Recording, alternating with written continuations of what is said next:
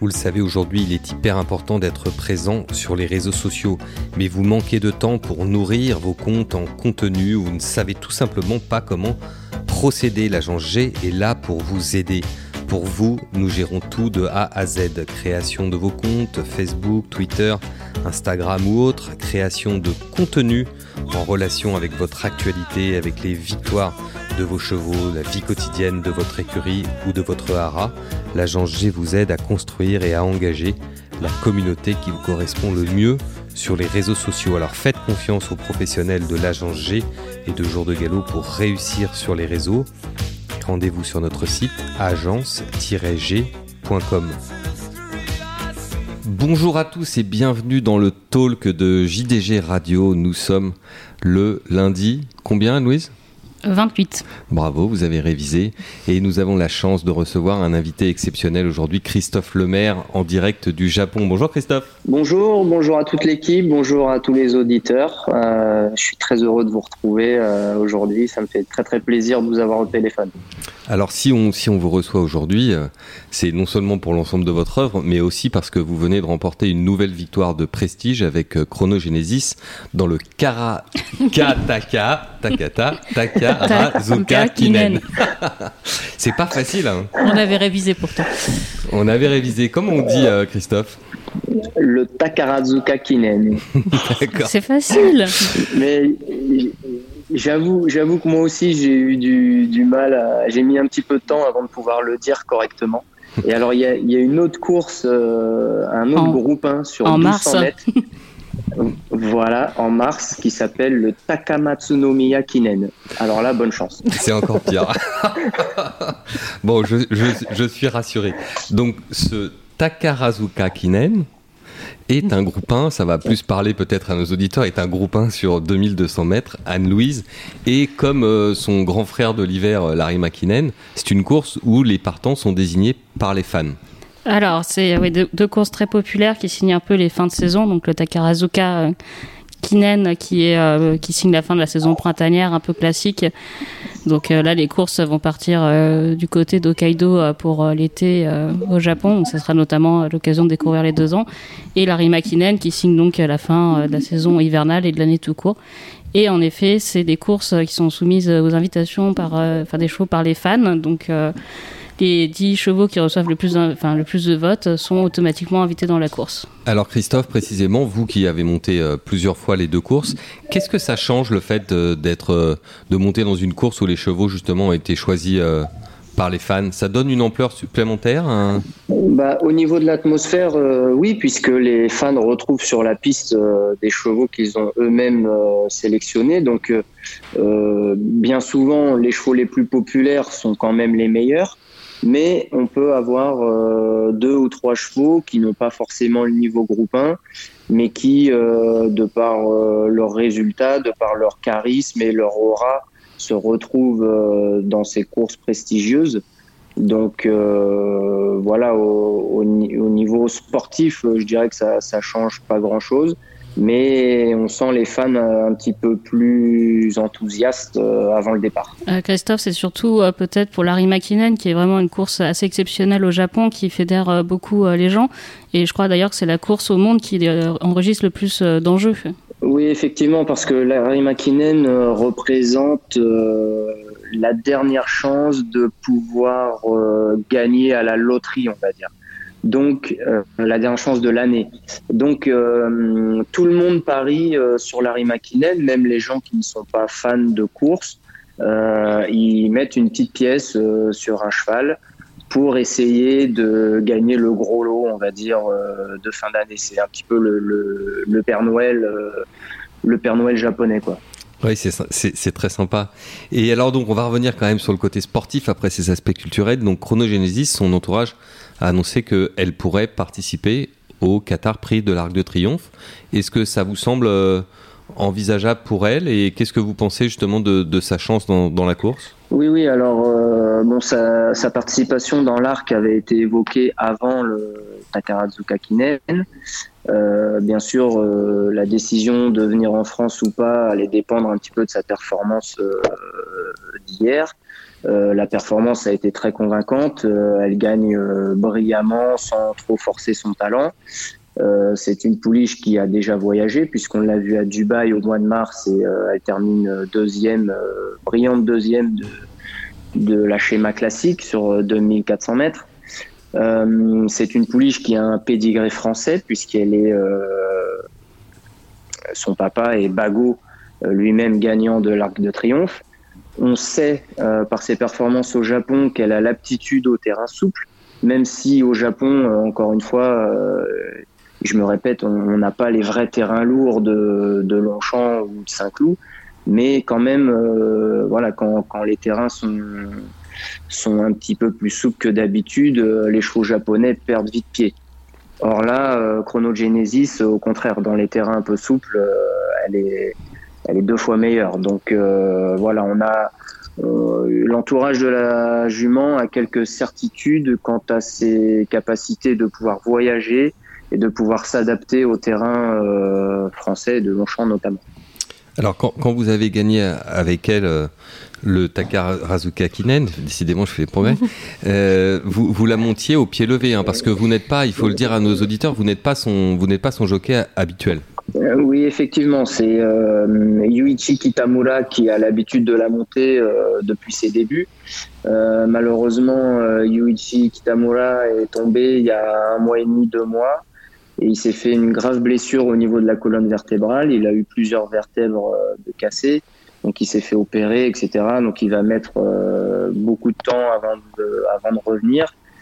Donc euh, bah, la, jument se retrouvait libre. Moi, j'avais pas de, chance. Euh, j'avais pas de première chance à monter dans la course. Donc comme j'ai l'habitude de monter pour la Kazakh de, de Northern Farm, bah, j'ai été sollicité pour la montée dans le Takarazuka Kinen. Et euh, voilà, ça s'est très bien passé. Je suis, très heureux d'avoir gagné avec cette pouliche euh, très qualiteuse et aussi très populaire. Et du coup, Christophe, est-ce que ça veut dire que c'est toi qui es susceptible de venir la monter à, Longchamp pour le pour l'arc, si évidemment si elle y va, mais ça semble bien parti. Bah, comme vous dites, je suis susceptible, mais pas sûr. euh, l'entourage, euh, l'entourage ne m'a encore rien dit. Euh, bah, j'ai eu l'occasion de monter des chevaux de la même casaque dans, l'arc les années précédentes. j'ai bon espoir de, pouvoir y être associé à nouveau. Surtout que bah, ça s'est bien passé, ça s'est très bien passé même hier. Donc voilà, j'attends J'attends les, directives du, boss, euh, Monsieur Katsumi Yoshida.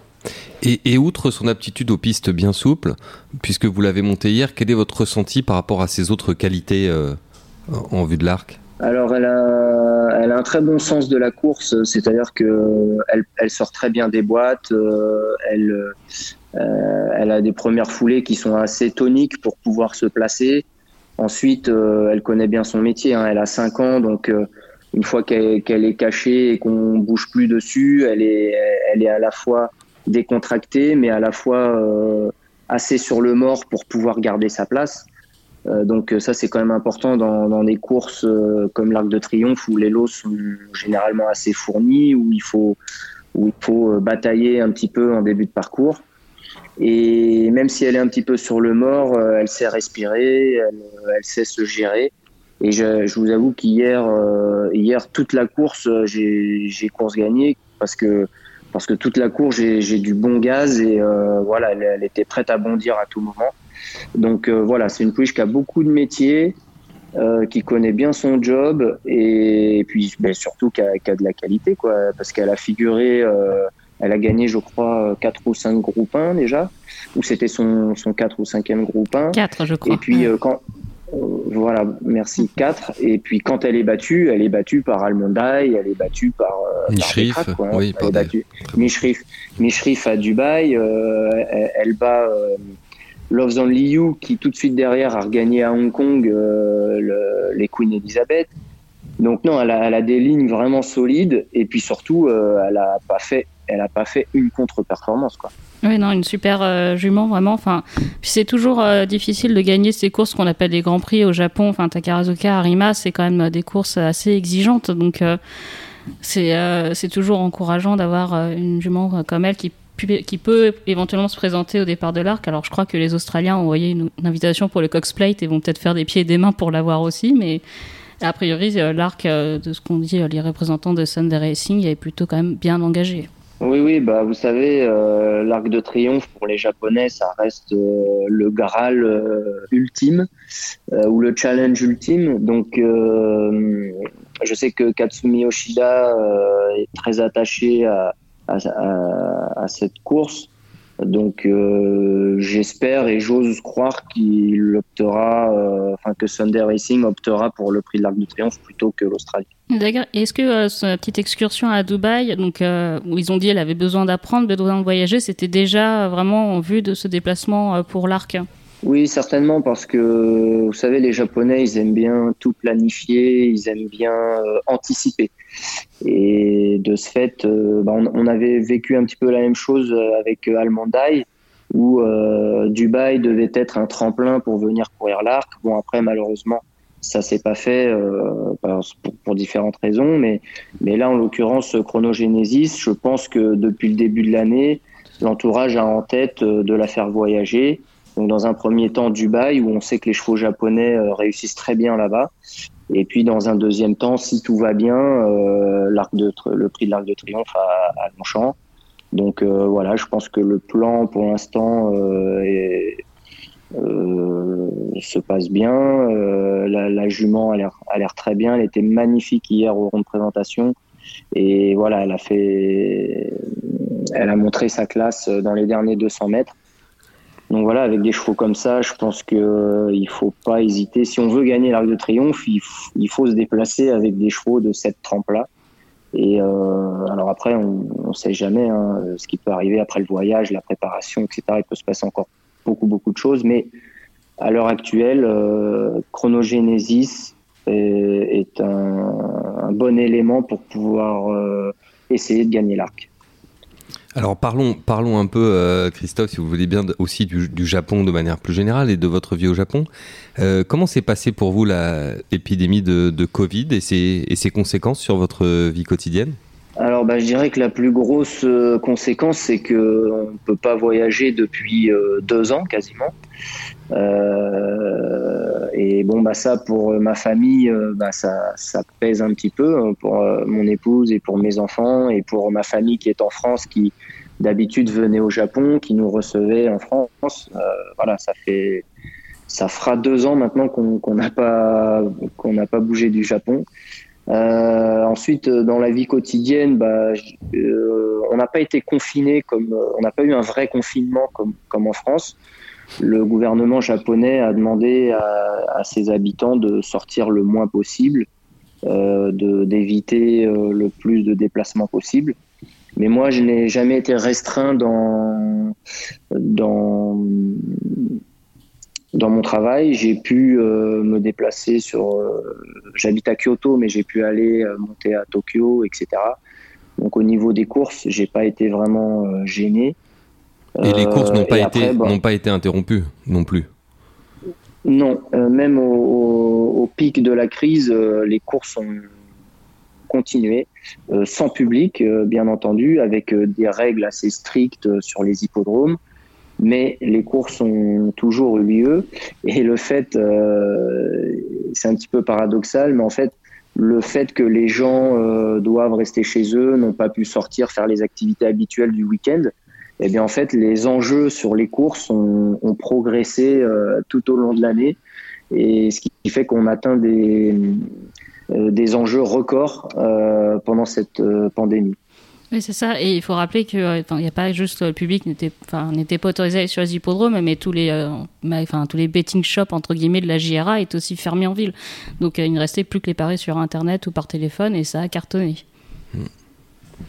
Oui, effectivement, et donc ça montre que vraiment le, euh, le numérique euh, au Japon et pour les courses notamment euh, a été très bénéfique, très positif, et, et, surtout ça montre que le système est vraiment très développé et ça a permis aux, parieurs et aux, habitants de pouvoir se divertir et pouvoir parier sur les courses assez facilement.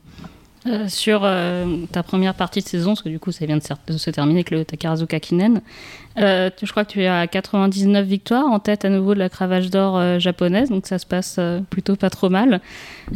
On sait que tu as une star cette année, c'est Grand Allegria. Est-ce que tu as d'autres chevaux pour l'automne enfin, qui peuvent se révéler?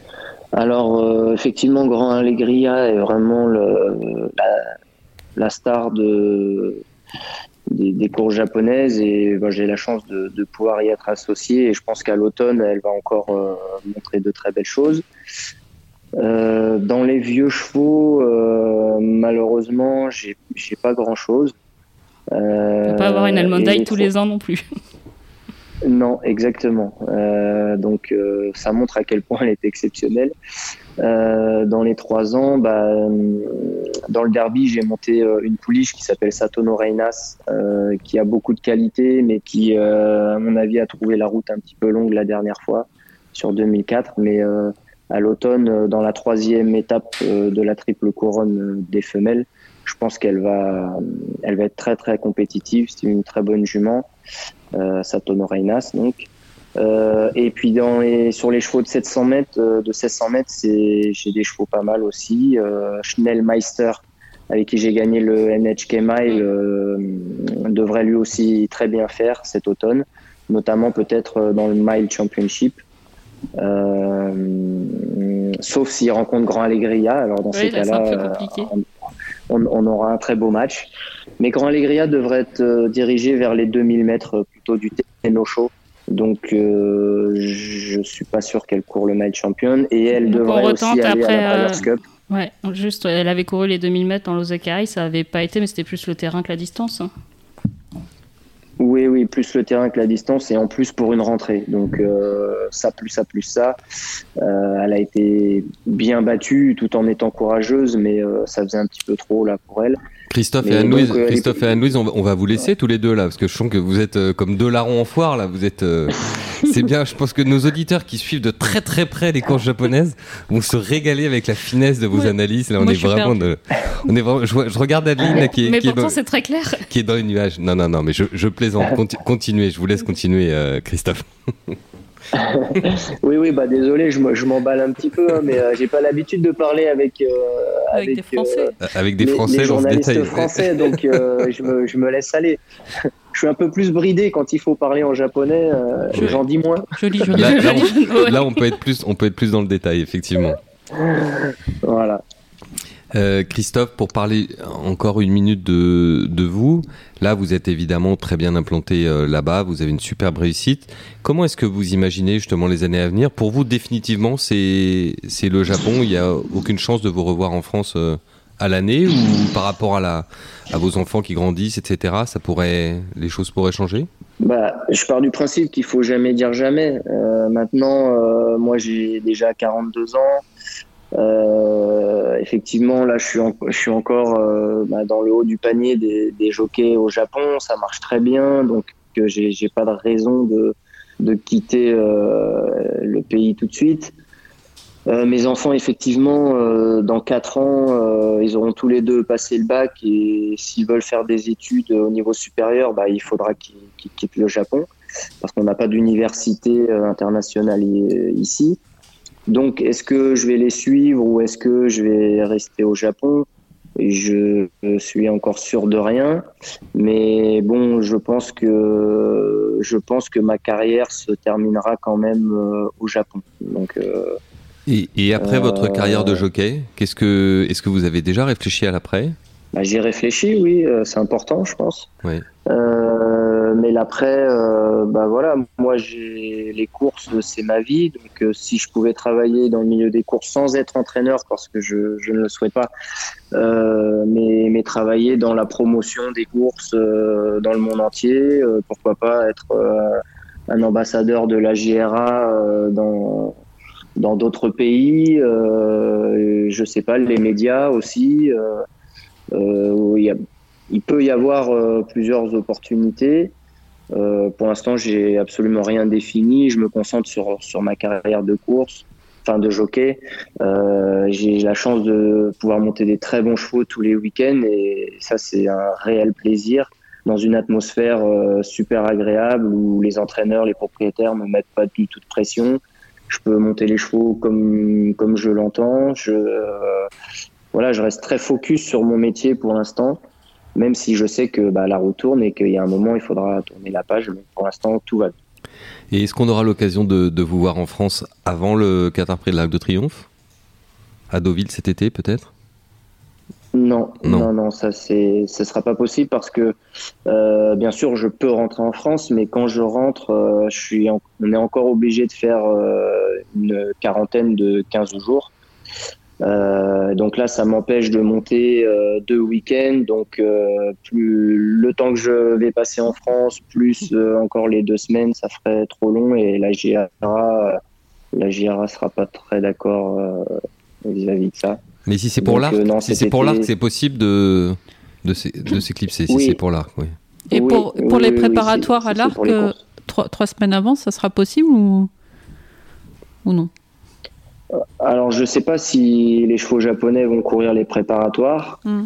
Euh, s'ils les, les courent et si je dois monter, euh, ce sera possible. Dans ce cas-là, ça fait cinq semaines à peu près sans monter au Japon. Donc, euh, oui, mais ça cinq semaines. compliqué. Ah oui, oui, pour la cravache d'or, oui, il faudrait que je prenne un petit peu d'avance. bon, là, j'en ai un petit peu, mais Yuga Kawada il gagne beaucoup de courses aussi. Euh, bon après, euh, moi ça a toujours été ma politique. Hein. Peu importe le nombre de victoires, ce qui est important c'est les, les, grandes épreuves, euh, les courses internationales, la qualité plus que la quantité. Donc si je venais à perdre le titre de, enfin si je venais à perdre la cravache d'or cette année parce que je serais allé monter en France, aux États-Unis ou ailleurs, ça ne me pose aucun problème. Christophe, on vous remercie beaucoup. Ça nous a fait vraiment très plaisir de, vous retrouver. Vous, savez, vous nous manquez. Hein vous nous manquez. je ne sais, pas si nous, on vous manque, mais vous, vous nous manquez. Hein. Bah, c'est gentil, c'est gentil. Euh, c'est vrai que quand je regarde le. J'ai regardé le prix du Jockey Club en direct, le prix de Diane en direct. Euh, bah, c'est vrai que je suis un petit peu nostalgique. Euh, surtout quand je vois bah, tous le, les professionnels dans, dans, le paddock, etc. bien sûr que ça me manque un petit peu, mais euh, bon, voilà, c'est comme ça. Euh, en tout cas, je ne regrette euh, absolument rien. Et, oui, de pouvoir parler course à 100% en français, oui, ça manque un petit peu aussi. On peut s'appeler tous les lundis hein, pour faire un débrief. bah, pourquoi pas Ce sera peut-être pas intéressant toutes les semaines, mais une, fois par mois, pourquoi pas, si vous voulez. Merci beaucoup, Christophe, et, très bonne continuation à vous. Merci.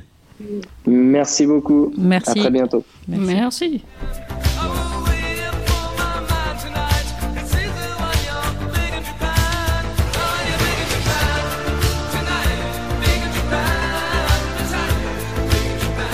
Ah, Christophe Lemaire, toujours aussi précis, hein, notre ami l'ajusteur, hein, comme on le surnommait quand il montait en France. Euh, Anne-Louise, euh, vous, vous, vous n'en avez pas voulu pour ma petite euh, plaisanterie sur, euh, sur votre échange Parce que si on vous laisse parler tous les deux, on fait une heure et demie sur le Japon. Bah on va tout savoir, même sur le gagnant du handicap de la DER. C'est ça. J'ai peur que tout le monde soit pas. Il faut que nos éditeurs comprennent que je bassine tout le monde avec le Japon euh, en début de semaine et que personne ne veut parler avec moi. Il faut, il faut que nos éditeurs comprennent qu'Anne-Louise était en vacances la semaine passée pour la motiver à revenir au bureau lundi. Voilà, je lui ai dit, on va appeler Christophe Lemaire pour le podcast. Et elle est arrivée en courant avec une heure d'avance. Voilà, sinon je ne revenais pas. Bravo. Bon, alors on a une transition toute trouvée puisqu'on vient de parler en long, en large et en travers de Chrono Genesis qui avait été battu à, Dubaï par euh, Mishrif et ce même Mishrif, on devrait le retrouver samedi au départ des Eclipses euh, où il y a un duel euh, possible face à Saint-Marc Basilica, le gagnant de notre prix de Jockey Club. Ça, c'est samedi. Ah, et dimanche, il y a une autre course qui peut potentiellement servir de, de tremplin en vue du, du Prix de l'Arc de Triomphe, c'est évidemment le Grand Prix de Saint-Cloud, où là, cette fois-ci, on a des chevaux comme euh, Mare Australis ou comme Inswoop. Inswoop Inswoop Pour faire plaisir à notre confrère Adrien Cugnas et ami surtout qui est là-bas concentré sur le catalogue Arcana. Donc Adeline, en synthèse, un week-end important à nouveau en tant que tel et également comme, euh, comme préparatoire euh, à, la, à la grande course de l'automne bah, en, tant que tel, mais c'est vrai qu'on a tous un peu les yeux tournés vers, euh, vers l'arc, vers la centième édition de l'arc. Et là, euh, et là voilà, enfin, je, pour les, Eclipse Stakes, oui, on annonce euh, Mishrif et Saint-Marc's Basilica. Évidemment, il faudra voir au, forfait si, s'il reste ou pas. Mais, mais voilà. Et puis, Grand Prix de Saint-Cloud, Inswoop, je pense que oui, il va.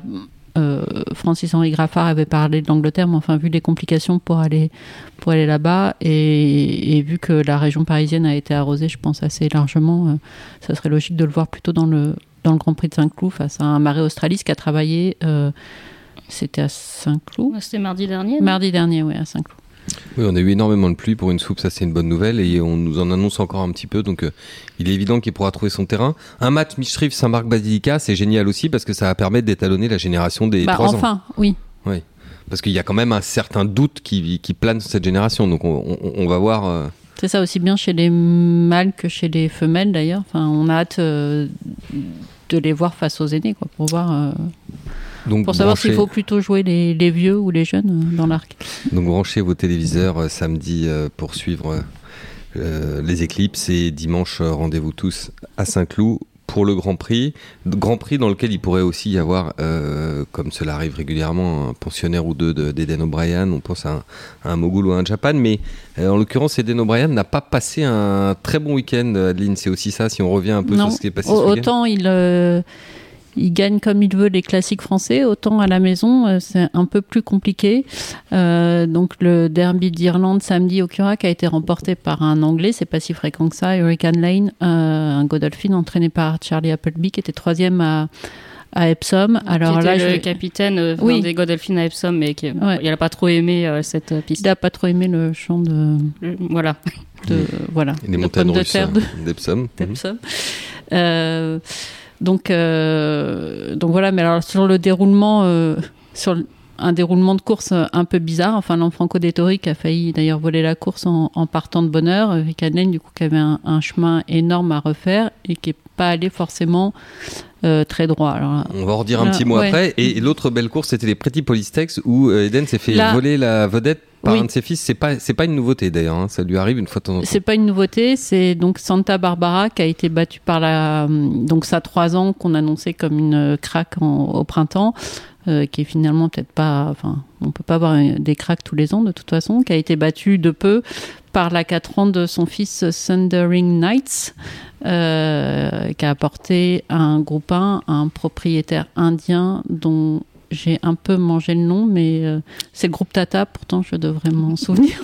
oui, le groupe Tata. Bon, Tata, c'est un grand groupe hein, qui fait notamment de l'automobile, qui fait des voilà. qui fait beaucoup, beaucoup de choses en Inde. Hein. Mais ce qui est marrant, c'est que la, mère de la jument euh, est poulinière en Inde et a été, je crois, qu'un yearling de, de l'étalon de l'étalon maison. Donc, euh, donc voilà. Comme quoi, il a pour volonté d'améliorer le niveau de l'élevage euh, en Inde.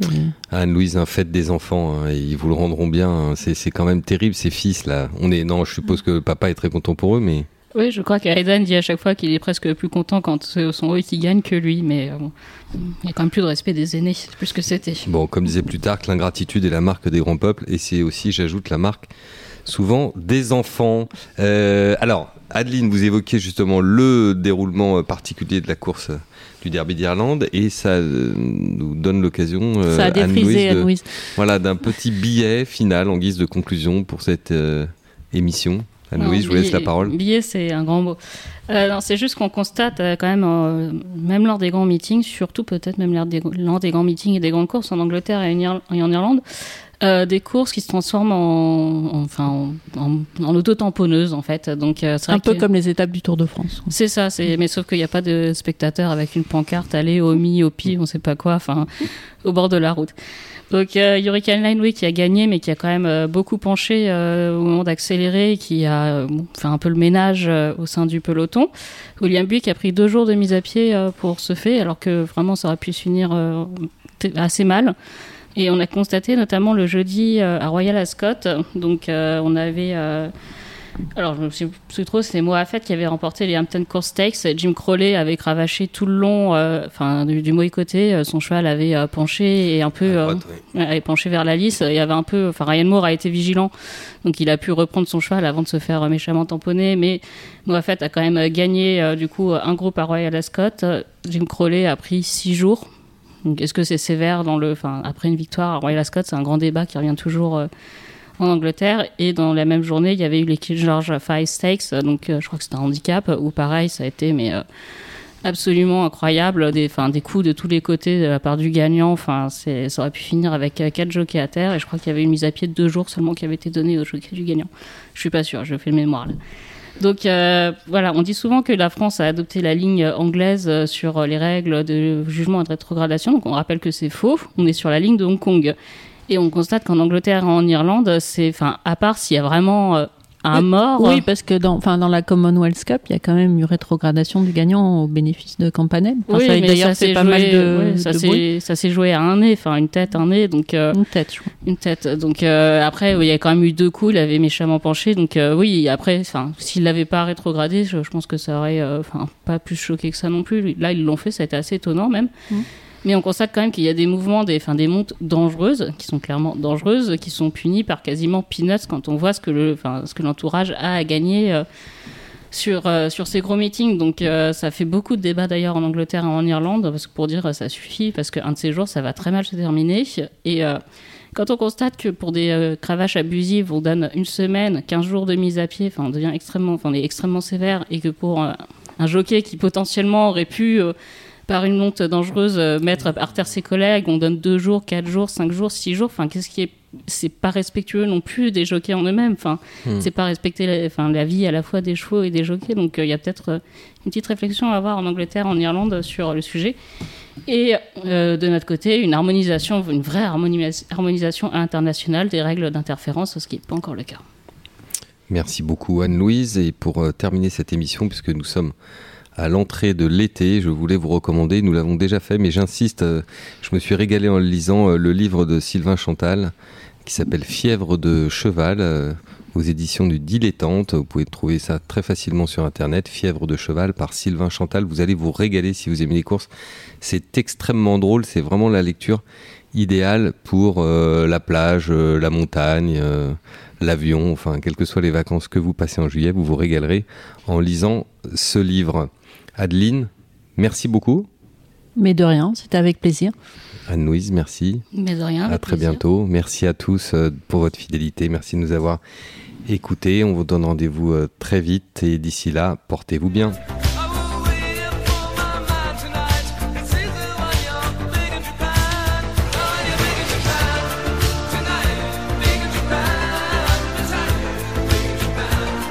Nouvel épisode du Talk de JDG Radio vous était présenté par l'agence G, l'agence de communication 100% course qui vous aide en particulier à décoller sur les réseaux sociaux. Pour en savoir plus, allez sur notre site web agence-g.com.